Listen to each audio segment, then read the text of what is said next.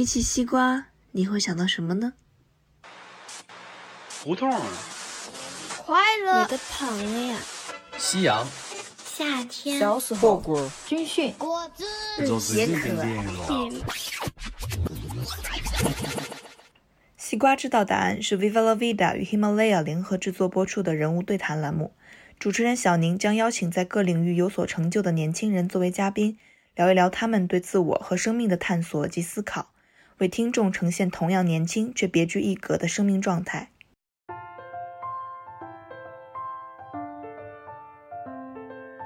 我觉得这个疫情给我一个非常大的一个感触，就是说。你有钱买不到最珍贵的东西。你的角色变得越多，你分摊给周围的人的时间就一定会越少。所以其实，呃，就是真的永远是不可能有一个平衡的状态存在的。我们需要各种各样的关系，我们是在关系当中才存在的。因为所有的感受，所有的这种爱，一定是在更多元的互动当中产生出来，你才能体会到的。所以你们俩玩得来，其实你们俩想要的东西是很像的，只不过你可能你从这个投资商业角度，你可能是从帮这个人，但实际上你也是从这个路径不同，路径不同。其实刚刚那个燕子提到后面说来自于人的成长，呃，他最后其实是要服务于这个社会嘛。我记得是在马斯洛那个心理学，他在后期的时候，他有一部分叫做超个体，就是这一群人，呃，在他们那里利他等于利己了，就它是同样的一件事情。然后我们再去探索到所有的宗教哲学，就他们讲的真的都是一个事情。第一，自我是一个虚幻感。黑格尔他在那个理性框架下的那个推导都已经说了，自我是虚幻的。苏格拉底早期也说过，没有自由意志，自由意志也是一个 illusion。对我我们我们的一个 illusion。最后其实我们是一个整体。然后，当你为整体创造的时候，其实你会倒过来，你一定会享受这个整体给你的一个回报。这里就可能涉及到，比如说，所以我和那个燕子的路径会不太一样。嗯，你不需要最开始满足你的物质需求，因为我们现在所处的整个时代，我我就说，除了那部分现在吃不饱饭的，我觉得绝大多数人，我们至少在城市里面的人。都是能吃上饭，你是能生存的。但是现在大家定义的生存可不是这个样子哦，对吧？我要有学区房，我要有很多东西，这些都不是生存的问题。嗯，什么叫财富自由？真的是蔡志忠的那句话：只要你的财富大过你的欲望。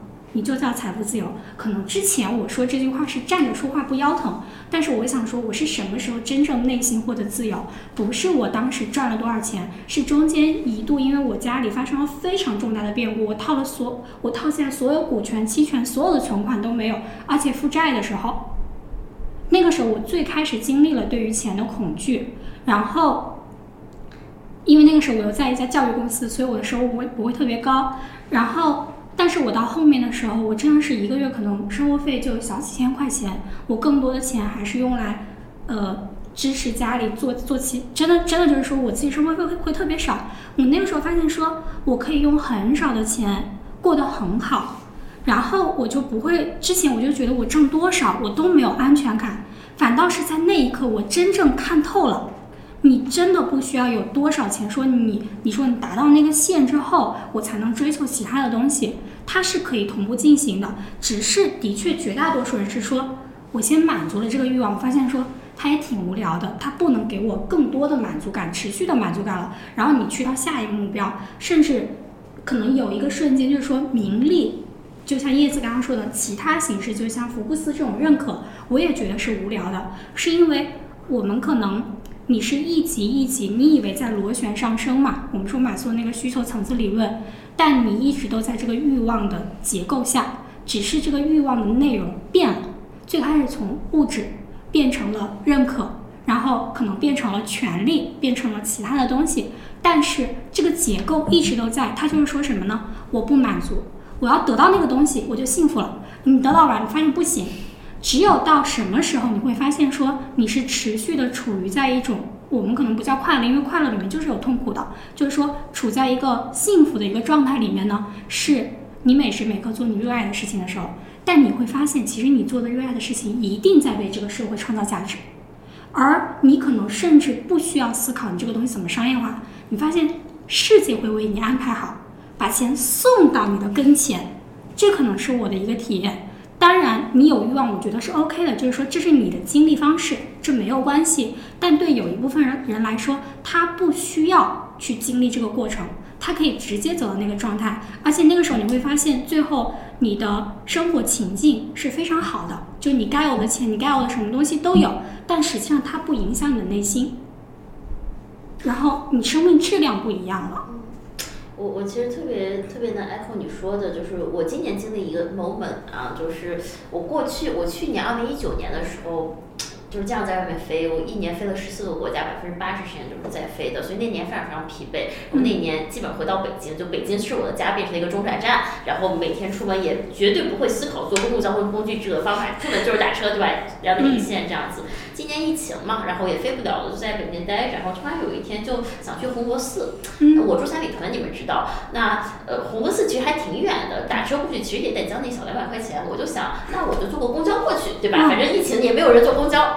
我就我就从我家吭哧吭哧走到了东直门这个枢纽站，走了十五分钟，然后坐了一个九幺六快，花了六块钱，然后坐了一个半小时到了那，下车可能再打一个车，对吧？然后到这也很十十几块钱，然后到了这个红螺寺，好，然后进去红螺寺，你们知道就一座山，你可以先爬爬到那个呃观音寺，再爬到中天门，再下来可能得一个半小时，其实 a lot of 就是 exercise。然后呢，到这个呃山下呢，就是它这个寺，这个寺前呢门口有两棵银杏树，一千一百岁。你知道你在那么古老的生灵面前，就是你内心是非常非常感动。有好几次就是因为那个树前面它有一个这个围栏，我就踮着脚想摸到那个树，但是每一刻就你摸到那个树时候，你心里那么安定。我做就是我疫情前做了好几次，就是我就是跑到那边去，然后然后我就从这个红螺寺出来呢，我就跑到旁边有一个这个农民伯伯，他就卖他自己酿的红薯干儿，也很便宜，然后也没有任何包装，看起来脏脏的，但是就看起来很好吃，也没有任何添加，我就买买回去，然后可能在旁边的饭店再吃一个那种铁锅鱼、红鳟鱼也很便宜，然后六块钱再坐车回去。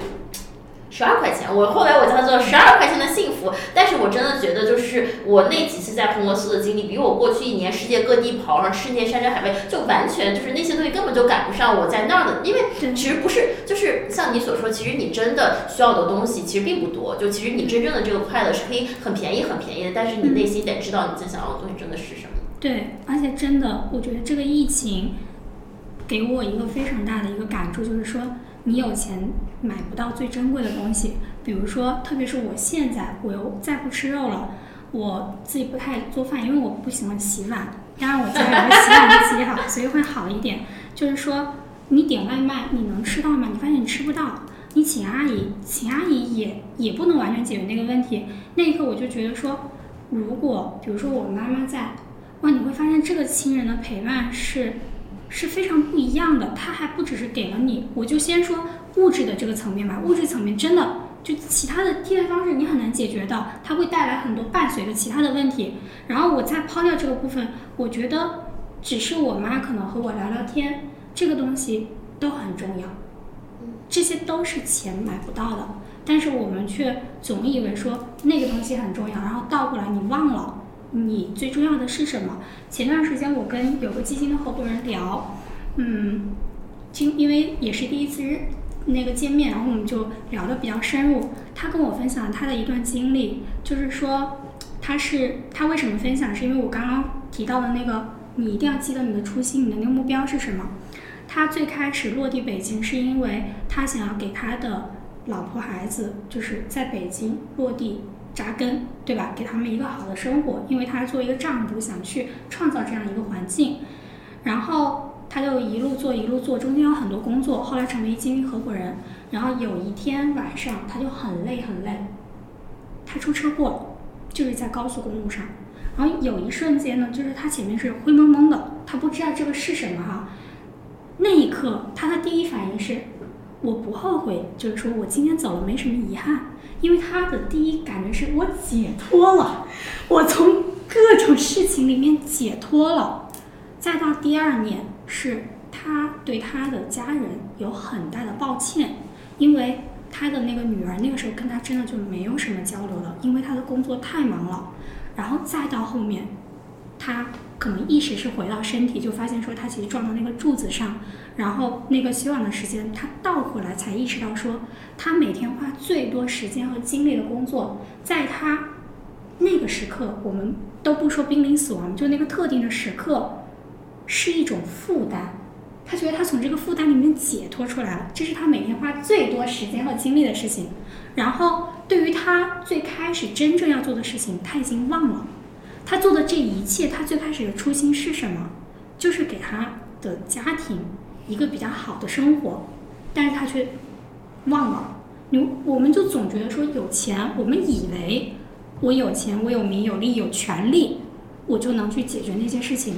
你真的你到后面发现就是一场空，但但是很多人没办法，他就必须得自己趟那边坑，趟完他说啊，你当初说的对。可是有的人呢，他可以加速这个过程。对这个钱，你对这个物质资源的这个理解，在现在这个人生阶段是一个什么样子的理解？嗯，就当然赚钱肯定还是很重要的，就毕竟大家都在北京财富自由的标准是来着，两个亿还是三个亿来着？没有，我刚改了啊，大过你自己的欲望，就是就是就是，但这是播客吧，你要对大部分人来讲的话，其实我我觉得并不一定，嗯，因为就是这是我们两个的行事方式，但它不一定会呃适用于所有人，或者说可能对于嗯。呃，我觉得可能我身边现在遇到很多学弟学妹，或者是说，嗯，我身边的很多人，其实当我们再去没有探讨的这么深的时候，我看到大家可能还是一直在为了别人的认可而做一些事情的时候，我现在可能会先选择我就不说了，就是，嗯，因为其实这个事情它不是说你你跟他说，你跟他分析，他就是别人会理解的事，或者说他就算他理解，他也不一定会做，因为他一定会有一个过程。所以其实这个过程呢，就是物质积累一定是一个过程，就是物质决定意识。但物质决定意识呢，它还有另外一个就微观物质决定意识，就是说你你还是要攒钱，你要维持维持你生存，维持你和你的家庭的生存，这是一个基础家庭单元，是就是就是生产社会生产单位的一个基础诉求，它就是诉求，没有办法，你就是要解决的。当解决了这个事情之后，你才能够说往上是什么，你的追求是什么。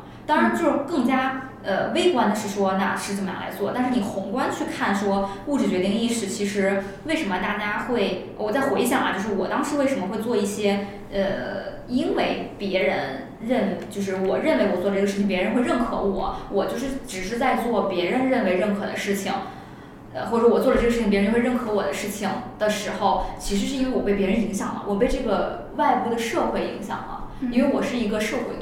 我就是在这种物质环境当中成长的，所以我认为，哦，好像得到别人的认可，你是会很 OK 的。但你会发现，它并不 OK。所以其实无论如何，这当中它都有一个过程，就是当你没有得到那个别人的认可，你一定会很想得到。人就是，就是，我们保留这个观点，嗯就是我们不提倡，就是所有人。说我刚刚这种状态，我也说了嘛，有欲望是 OK 的。对。然后，比如你选择不说，我可能选择会多说一点。是，呃，我在英诺威就那个团体的时候，我跟一个师妹去提，就是我我不想把我的这个东西强加给他们，我们只是来一起探讨一个事情。然后呢，我就一直跟他探讨，就是说你最后到底要的是什么？因为当然终极就是说你挂掉的时候，你要为人类做点贡献，对吧？可是我们不要去拿这个道德标准去评判他，他最后一定是自发的，他爱的这个事情跟这个东西一致了，然后我们就去探讨到好的往前一个阶段，你成为的是优秀的人还是卓越的人？因为他底层能力非常好。好，再往前，他说他要挣到钱，就是我们会去发现，这是他最开始处于的阶段，就是说，他说梦真姐，我就是想挣到钱。我说 OK，没有问题。就我们探讨很多之后，他给他给我丢一句话。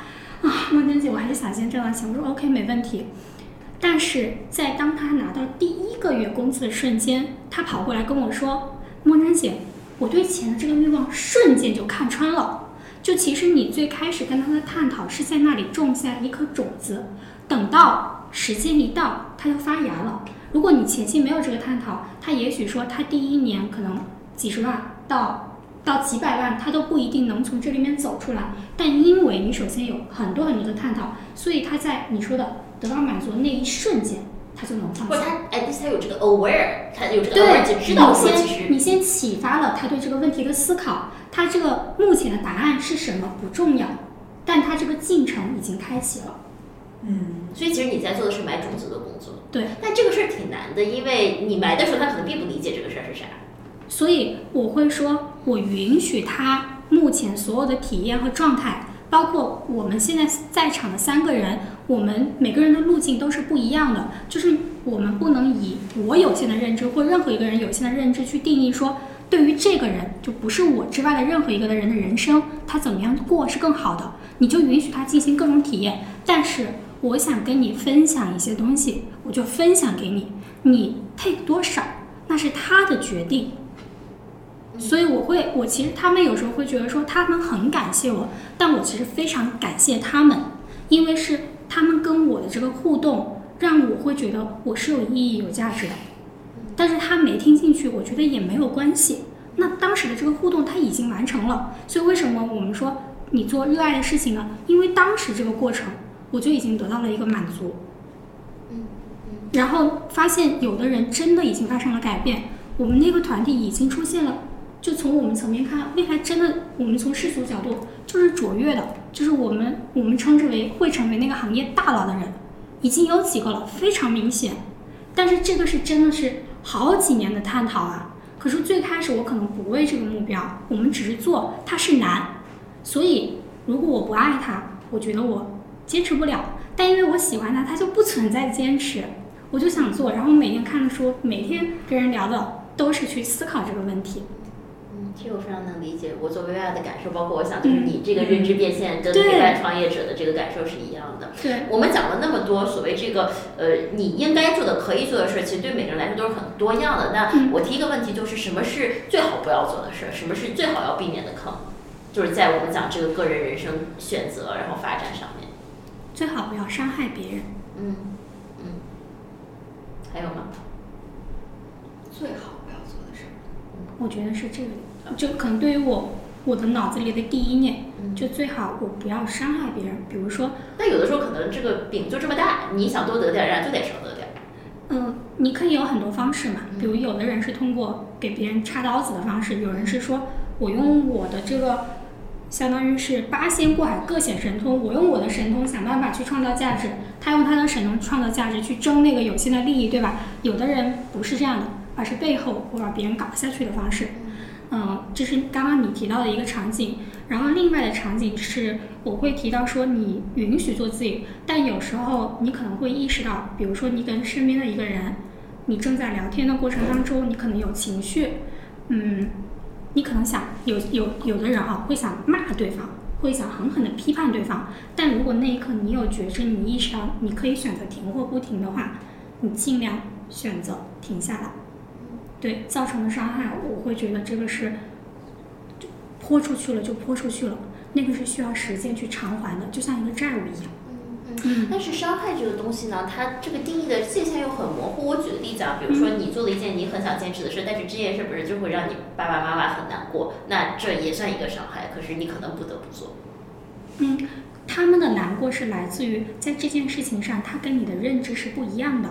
然后我提的伤害可能就是，我就把它搞下去。嗯嗯嗯，就是非常实质性的这种。对，就是叫做故意伤害吧。法律层面的一个定义，当然这个词的确比较难定义，但我会觉得说，至少，当然每个人都有自己的标准，对吧？在你的这个标准之下，不伤害别人。嗯，任梦真，你的这个认知已经达到一个很高的这个这个程度了。就像你所说，有些人可能必须要趟过那潭水，但其实我认为你也趟过一些水。就是你这个家里这个整个变故这个事儿，我猜应该在你整个经历中给你很大的这个影响，对吧？嗯。嗯。而且曾经工作上也被摁在地上摩擦过。嗯，你觉得有可能不趟这些水也会有这个 realization 吗？有这个可能性吗？有可能。什么样的人你见过？我我觉得可能那些，比如说天生就是成圣成佛的人，就就是的吧。他可能天生有些灵性。就是说，呃，这个我会觉得，因为那些东西就是一个不可被证伪、不可被探讨的一个领域了。我只能丢出来，它可能是真的，可能是假的。你信就信，不信就不信。我也不知道。就是说，我们领悟一个所谓的前世的一个概念，他可能前之前这些东西他都经历过了。所以他这辈子不需要经历这个步骤，他这辈子就直接进入到下一个环节。然后刚刚你问我的时候，其实我没有想说别人，因为我都不知道别人心里头体验是什么，我可能就想我自己说，嗯，我不通过这样的方式，我是否有可能通过说不经历这一些的方式，说直接真的现在能看穿这些欲望，我觉得是有可能的。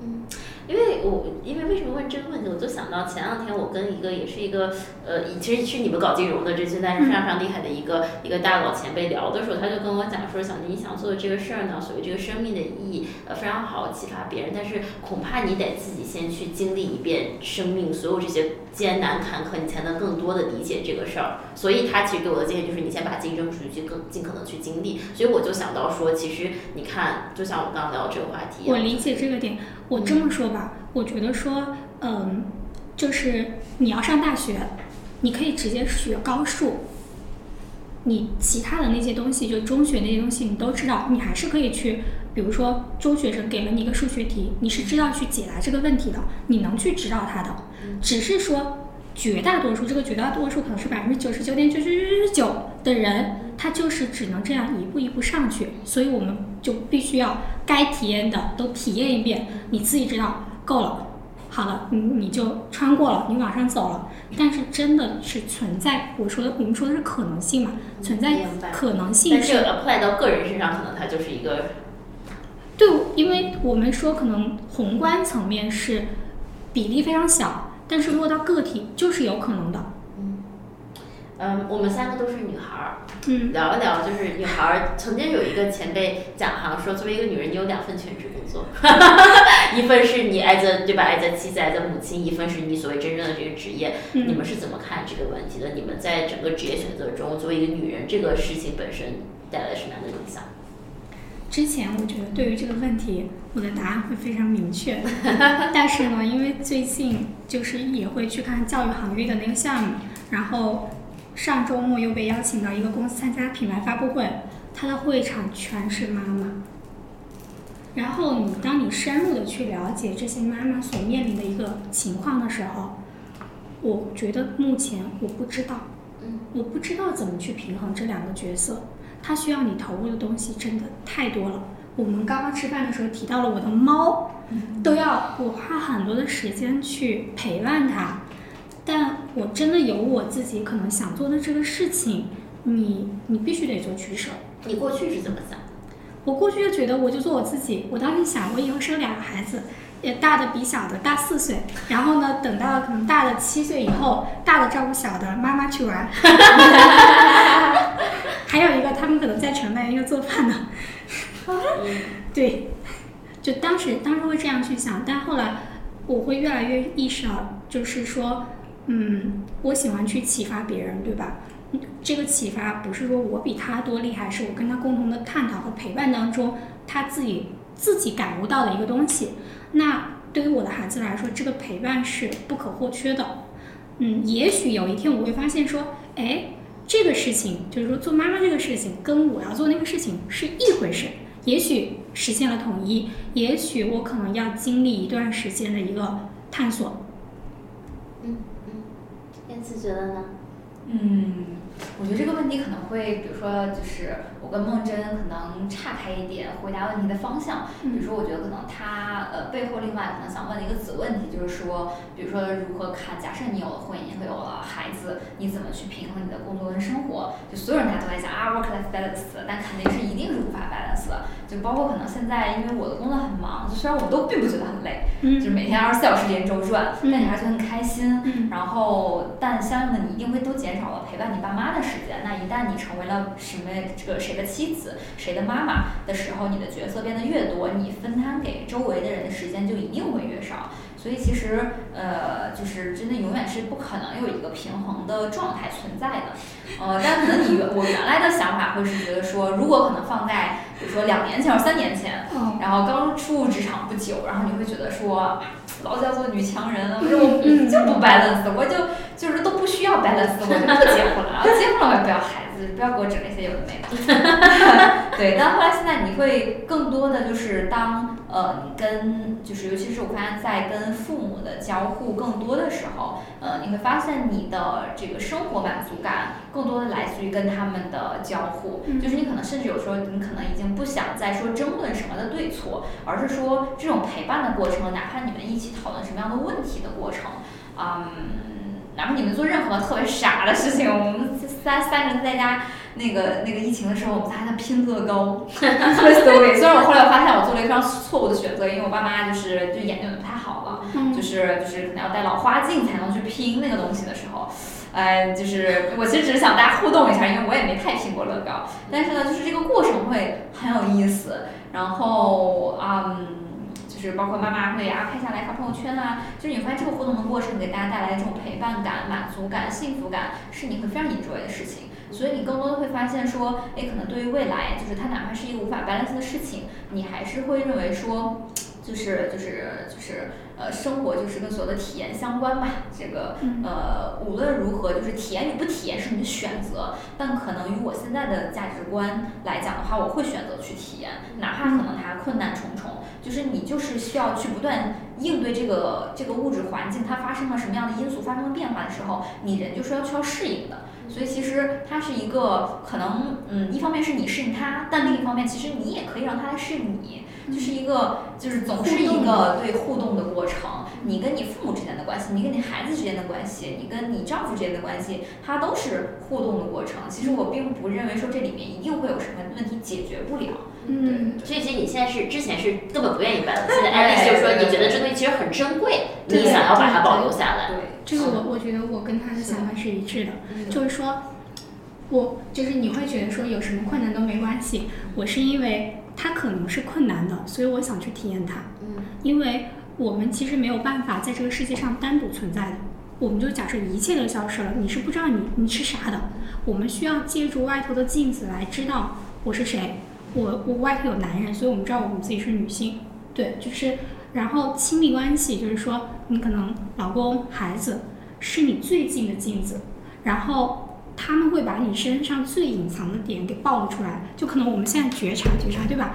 你没有那么深的互动，你可能有些东西你发现不了。哎，你跟他们可能有更深的互动之后，有些东西就出来了。你其实最后我们说人生在是完成的，这是我这是我底层信仰啊，只是分享。我觉得完成的都是自己的一个进化。嗯，我们刚刚所说的，说我为这个社会社会创造价值，借假修真，我觉得这些都是假。最后其实完成的都是自己的体验的一趟旅程。那我们需要各种各样的关系，我们是在关系当中才存在的，去完成这个进化。你我们先不说那么大的，说为这个社会创造什么价值，我们所有的人共同创造了这个社会，怎么创造的？在我们互动当中，我跟你有冲突，我们就为这个世界放出了一部分冲突；我跟你是和谐有爱的，我们就为这个世界投放了一部分爱。那。对啊，我最亲密的人其实就是你互动的这个过程，就这个我会觉得是很重要的一部分。但可能有的人他说我不需要体验这个过程，我觉得也 OK，我还是很想体验的。我越来越想体验，因为我觉得这是一个很挑战的过程，所以我觉得它应该会给我带来底层非常大的一个成长。嗯，你看你的关键词还是成长困难，就是你想去完成这个自我进化的过程。对。嗯，讲到关系这个事儿，讲讲家这个概念。这个家不一定非是你们自己这个原生父母的这家庭，或者说你们跟这个男朋友、丈夫之间家庭，也可以是这个大的归属感。因为我也越来越在过去的这几年，因为我过去就是全球飞的时候呢，我其实是一个特别浮萍一样的人，所以你会觉得说，呃，至少我我我我我，比如说我回到中国，可能中国还好，就我回到比如青岛，我可能没有什么家的感觉。原因是我觉得周围的人都不理解我，我在那并没有办法去做。我自己对，所以我觉得 I'd rather be in Beijing，but this is also not my home，right？但可能过去一段时间，呃，不说对这个城市的感觉，比如对中国的传统文化这些东西，我可能有更强的这个根的这么一种感觉。我不知道你们过去这段时间对家，然后对归属，对 identity，你们是怎么看的？我之前是一个超级没有归属感的人，我记得就是这个缺失感是从我十一岁的时候出现的。我当时就一个周末，我躺在还是我爸妈的床上。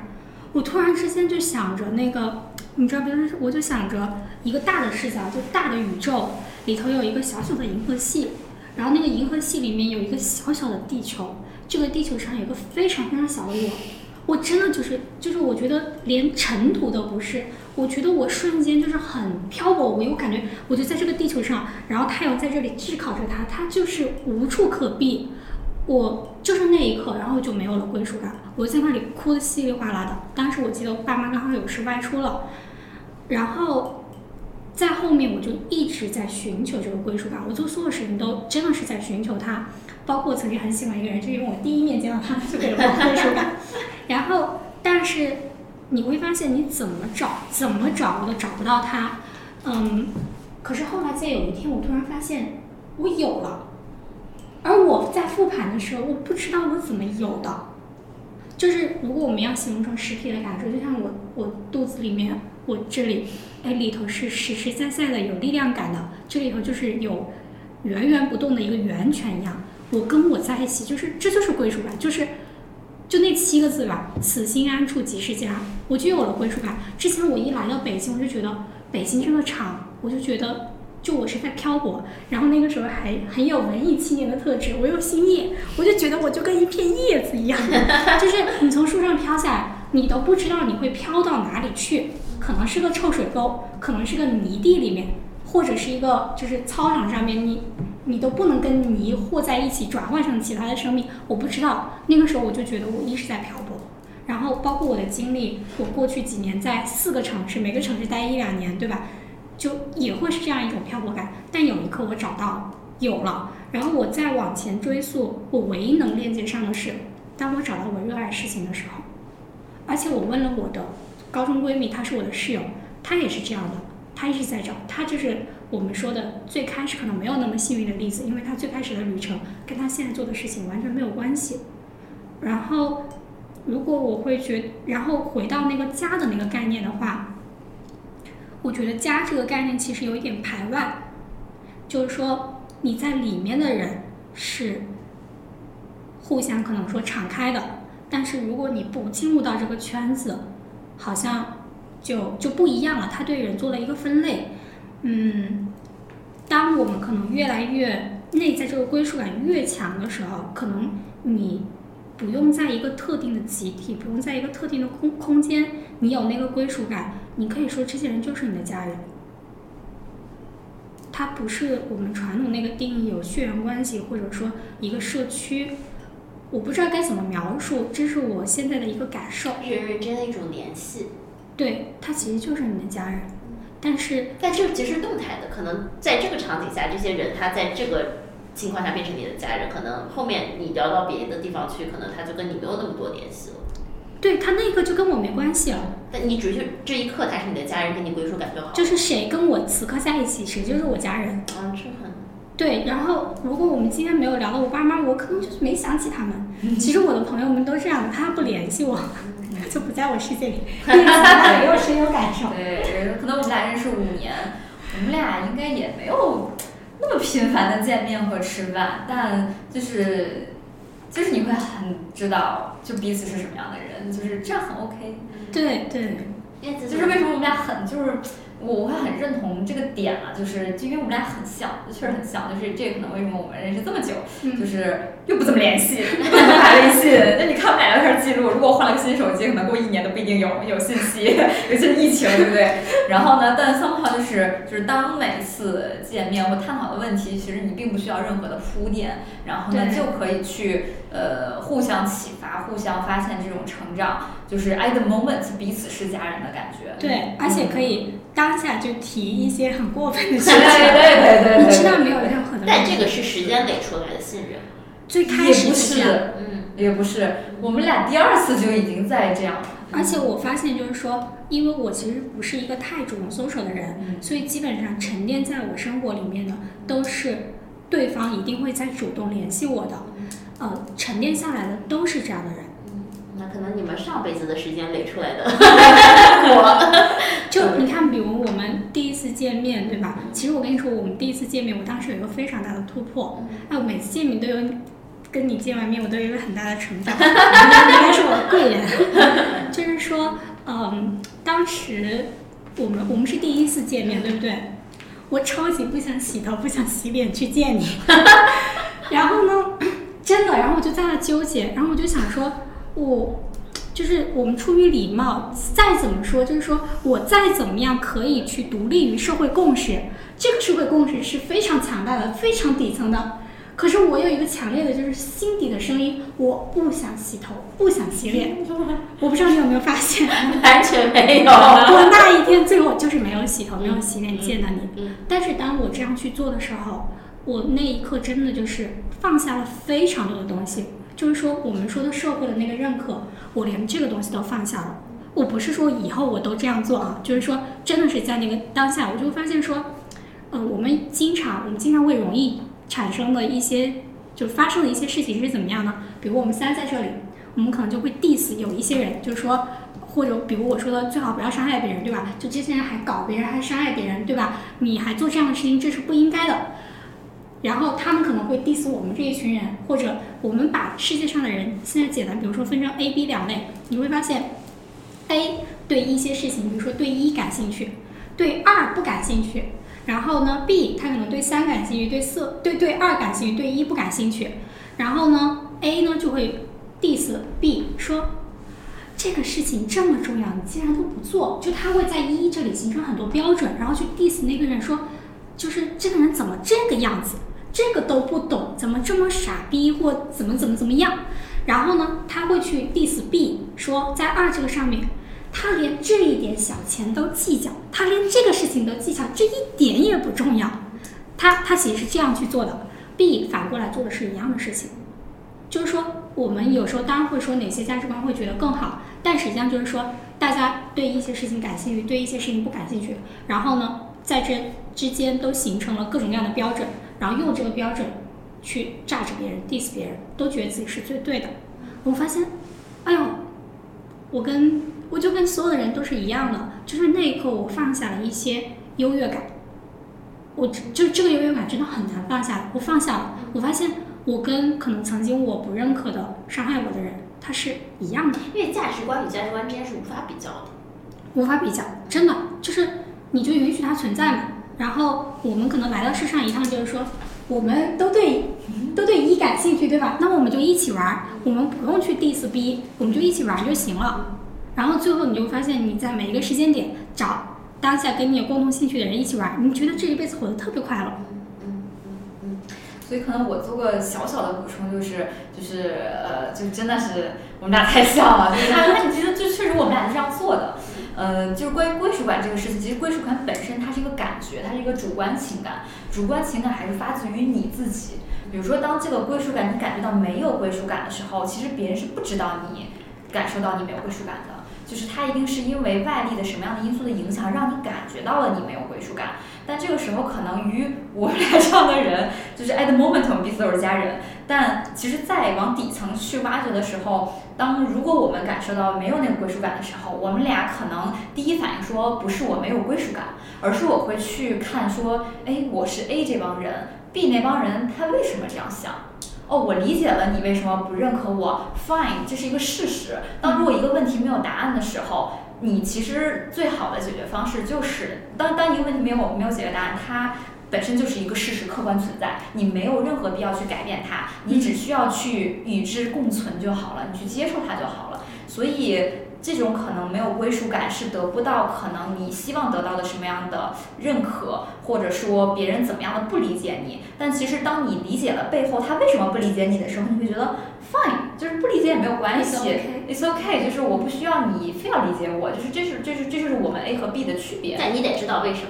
对，就是我或者或者可能你要经历一个阶段，就是说你没有办法说，就我一个人待在这里，我就是内在很有很有归属感的。在中间有一个过渡阶段，很多人会经历的。你去找更多的 A 跟你在一起，因为那个共鸣会给你带来那个归属感，就有人跟你是共鸣的。但后面就就不需要了。后面其实没有太大的关系。嗯，对，但那个挺挺难的，就是说走到走到下面的一个阶段。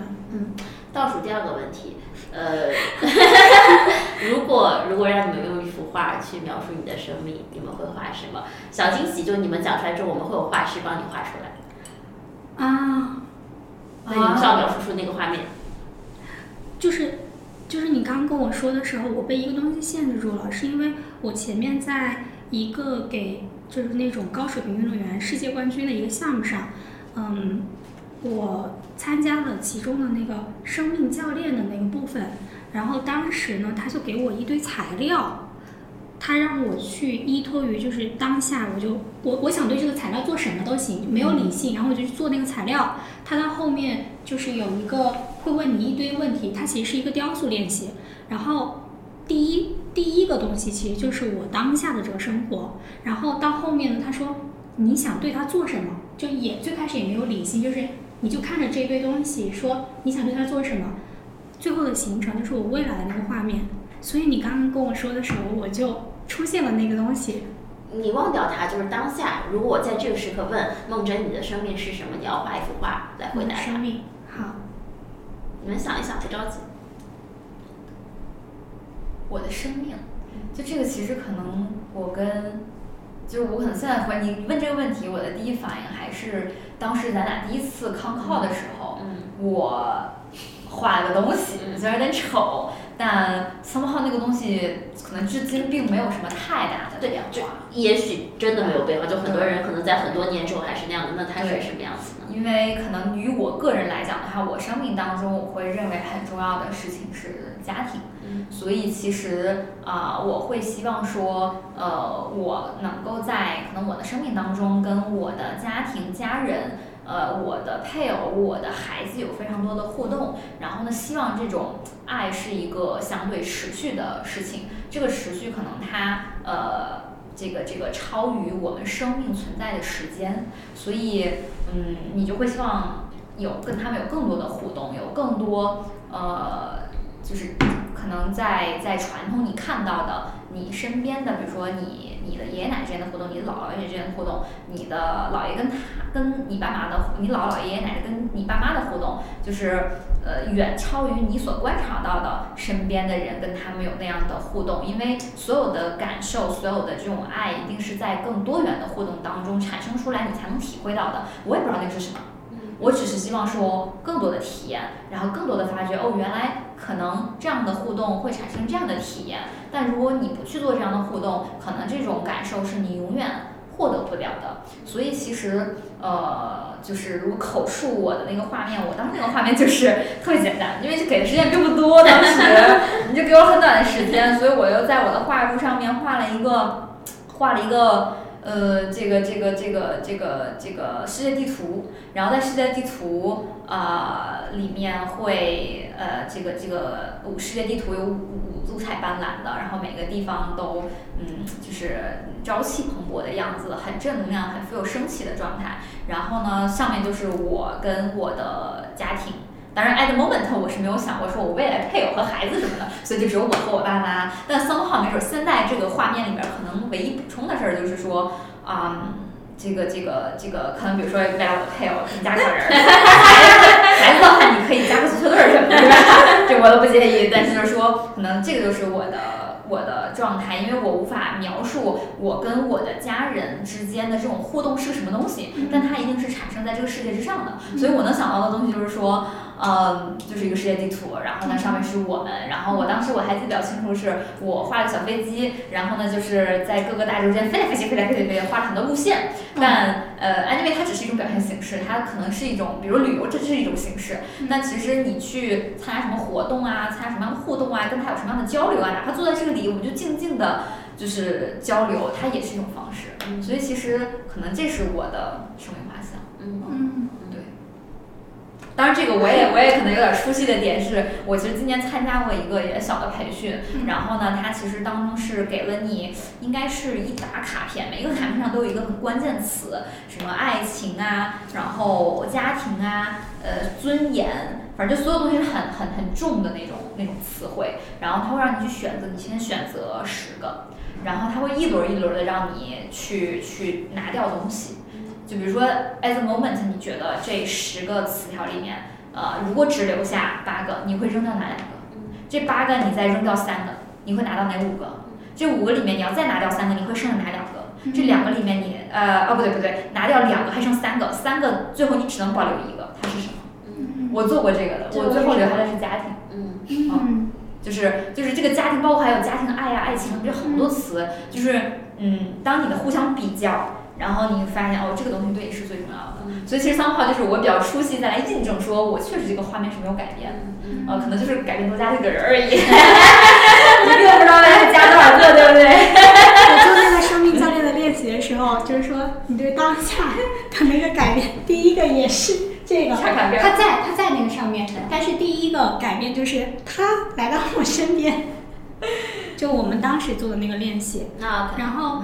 今天你刚刚跟我说这幅画的时候，嗯，就可能跟燕子真的很不一样。我先脑子里出的是，它是一个长形的画，然后呢，先上半段它就是天空，就是那种，呃，还有点水彩感觉的那种淡蓝色的天空，然后往下呢可能是海，我只能说可能是海。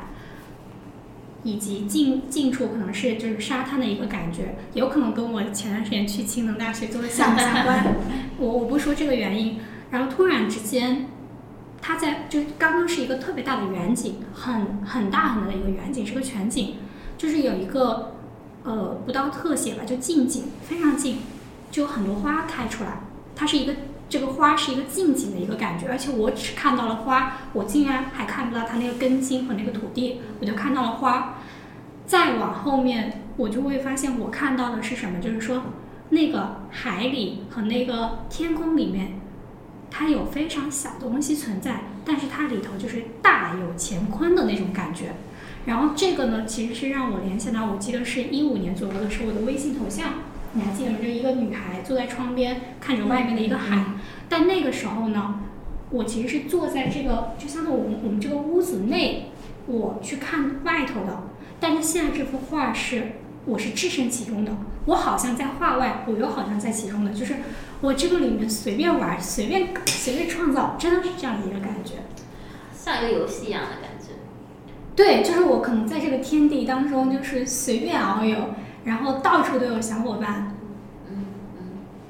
好，我问最后一个问题。我们这播客叫“西瓜知道答案”哈，然后所以就是其实上每次我都会问嘉宾一个问题，就是说在你当下这个生命阶段，有没有一个问题是你很想去知道答案的？我举个例子，就是对我来说，我一直在问这个问题：你的生命是什么？问了全世界了，你们有这样的一个问题吗？在当下，可以问你自己，可以问其他人，但是一个问题。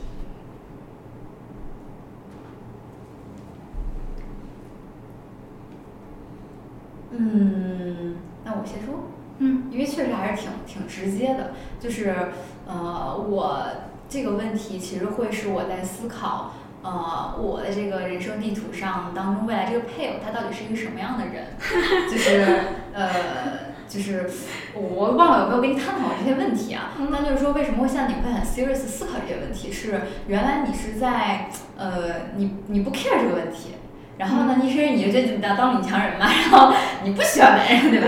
然后后来你发现，就是你希望有这种陪伴，有这种家庭 experience，或者你希望有有未来的家庭，有自己的孩子，有这种互动，这种感觉。呃，你是想要知道那种。环境下，就是你的家庭里面的这种爱，它是如何产生的？那种是一种什么样的奇妙的感觉？你是希望去体验的。然后，但这个时候呢，可能就是你未来这个伴侣的选择就还蛮重要的。然后，我爸妈从来是不催我的，甚至我爸妈其实我就开始不结婚的这个想法，其实是可能甚至说我妈就觉得，她觉得现在社会你你不结婚挺好的呀，就是你不一定结婚不是一个你的 must，它只是你的一个 choice。所以，呃，我们家从来都不催。然后呢，不催就搞得我在思考这个问题的时候，其实特别懒。就你现在想一想，你真的是在你的奔三路上的末端，你都要奔四了，你才开始奔四，就是你要奔向四十，就快要四十快要开始的时候，就是就是就是就你要奔三的这个路上，你都很末端了，你才选，你才开始思考这个事情，你会觉得有点晚。然后呢，你现在就我说我是现在真的在很 serious 的思考，就是他到底是一个什么样画像的人。因为很有可能就是我在猜想，就是呃，我我身我身边的伴侣可能并不一定，嗯，就是是能够在我身边获得特别强成就感的人。然后呢，有而且有的时候我在就是 personal 的关系里面，就是两性关系里面，其实我是相对强势的。嗯，所以总会有人适合你。对，就是这个人吧，我的天哪，他这是一个很有趣的问题。但这样的人反而可能突然有一天你不知道怎么样就遇到了，遇到了。所以可能这就是我可能现在还不知道答案的问题。嗯，但他可能对于我的这个人生 picture 当中，他可能又是一个还蛮重要的一个选择，然后和需要思考的一个问题。或者说你也提醒了很多人，这个问题是需要被思考的。对对对，当然括号就是说，嗯，假设就是就是你，比如你选错了，那也没关系，大家可以离婚嘛。但是现在这种，对对对，就是还是有很多方式可以解决，只要这个问题可以解决，你其实就是就是你可以接受这个试错成本也是 OK 的，就是哪怕它是一个可能，比如说未来的这是一个失败的选择，其实也是有修正的方式的，就没有东西都是那么绝对。所以其实你是可以去花时间很仔细的去思考这个事情的，然后以及在你认为对的时间节点，你可以做这样的一个选择，就是做错了，其实也不是说要撕逼或者怎么样的，就是大家共同去探讨解决这个问题，那其实 OK。嗯，这个问题真的还挺难回答的，因为我在工坊的时候，所有的人都想给我找男朋友，然后就是他们他们会他们会很关心这个问题。然后就会有人问我说：“你就真正你想找一个什么样的人？”我的脑袋是一片空白的。然后包括我的师妹，我可能跟她开完会，她突然说：“啊，梦真姐很好奇，最后你会跟一个什么样的人在一起？”我说：“你觉得呢？”她会说她觉得是两类，一类就可能说是事业可能特别强，能 hold 住我的人，然后就是我会觉得我有依靠感的人。然后另一类是在生活上很，因为他们知道我自己能力不太强，就是说生活生活上很能照顾，然后是这样的，就是之前可能他这个角度，我觉得更多的是说，嗯，我哪里不 OK，所以我想要一个人给我补齐，直到就是有一天，我记得是，我不说哪个公司，某公司的 CEO。他跟我聊，我记得是去年我们吃饭吃到了十二点，我第二天就回家。就疫情之前，我就跟他说：“我说我可能想象的那个另一半什么？”他说：“你为什么要找一个比你强的人？”这个问题问倒我了。然后回去我再去看阿德勒的那个心理学，就是他说人关系相处模式有好几种，其实这种是不平等的，它不是 adult to adult 那种模式。然后后面我就看穿了这个点，什么时候看穿的？是我内在有力量的时候。我就再到后面的时候不知道答案了，就跟跟燕子一样不知道答案。但是近期这个问题其实相对来说是越来越清晰，因为我发现对于任何不只是人，就是说可能小到一个包包，那个到一顿饭，或者到很小的一支笔，我第一眼看上的那个都没有错。我只要在那犹豫、理性分析的，就一定有问题。然后我就发现，哎，我可能有好感的都是偏。温和或温柔，然后长得好看，要跟我聊得来，因为其实这个其实聊得来还蛮难的。我跟我室友天天在家看到那些问题，妈呀，就就是我一回到之前当时回到公司，他们就说听不懂。但这个东西说它是我感兴趣的，所以我会觉得这个陪伴其实蛮重要的。就是一个跟你在互动当中，你们彼此待在一起，这个陪伴很舒服。他其实不需要给你带来什么，而是你们两个人待在一起舒服。我会觉得，可能我和燕子就是说，我遇到他的时候，我就知道了。然后，我为什么说这么久这个东西，就是因为你问完我之后，我的脑袋空白了很久，就他现在都没有出这个问题。我会在我刚刚就会非常认真的去看我的内心起了什么念头嘛。他就空白，空白，空白。然后他说这个，我就是他这个问题思考下去。然后同时我问我有没有小问题，我发现那些小问题都一点都不重要，就是就走了。然后我才意识到，实际上我对于我现在生活没有问题，我真的没有问题。我我最开始以为有问题，而且我前段时间其实待在这个状态，我称之为我老赖，赖在这里一个月，就是说我知道我自己处于一个。我可以看穿所有欲望临门一脚的那个瞬间，但是还有一点点就是迈不过去。迈不过去的原因是什么呢？是在于我还是想控制，我还是想说我能确保一个确定性的结果。然后，哎，我倒过来再再说探讨我这个自我，但我知道这个没有用，你还你还是没有去看穿它。嗯，那个时候就会觉得很困惑，你其实会会有一些问题在，但你刚刚给我提这个问题。我的真实反应就是到现在我没有问题，真的没有问题。我觉得我生活没有任何问题。这是一个很好的状态。主要是问题已经解决了。我目前的这个状态是一个没有问题的状态，有问题的状态就不是这法。就是比如说，可能我来的路上，我就会去问那个问朋友说，我最近这个身体状态，因为我突然之间吃素食，对吧？那你你又要什么？我们按营养学的那个角度，你会容易缺铁元素，缺什么？那这其实是一个可能对于我来说很重要的问题。然后。包括可能感情，你也可以说一个很重要的问题，或者我的这个事业，它是不是能够变得越来越清晰，它都可以是很重要的问题。只是当他提提问的那个瞬间，他们都消散了，他们其实都没有被解决掉的。你从某种程度上都不够重要，但是就会觉得挺好的，没有，挺好挺好。那我们就以这个方式结束我们今天的播客吧，谢谢叶子老师，好。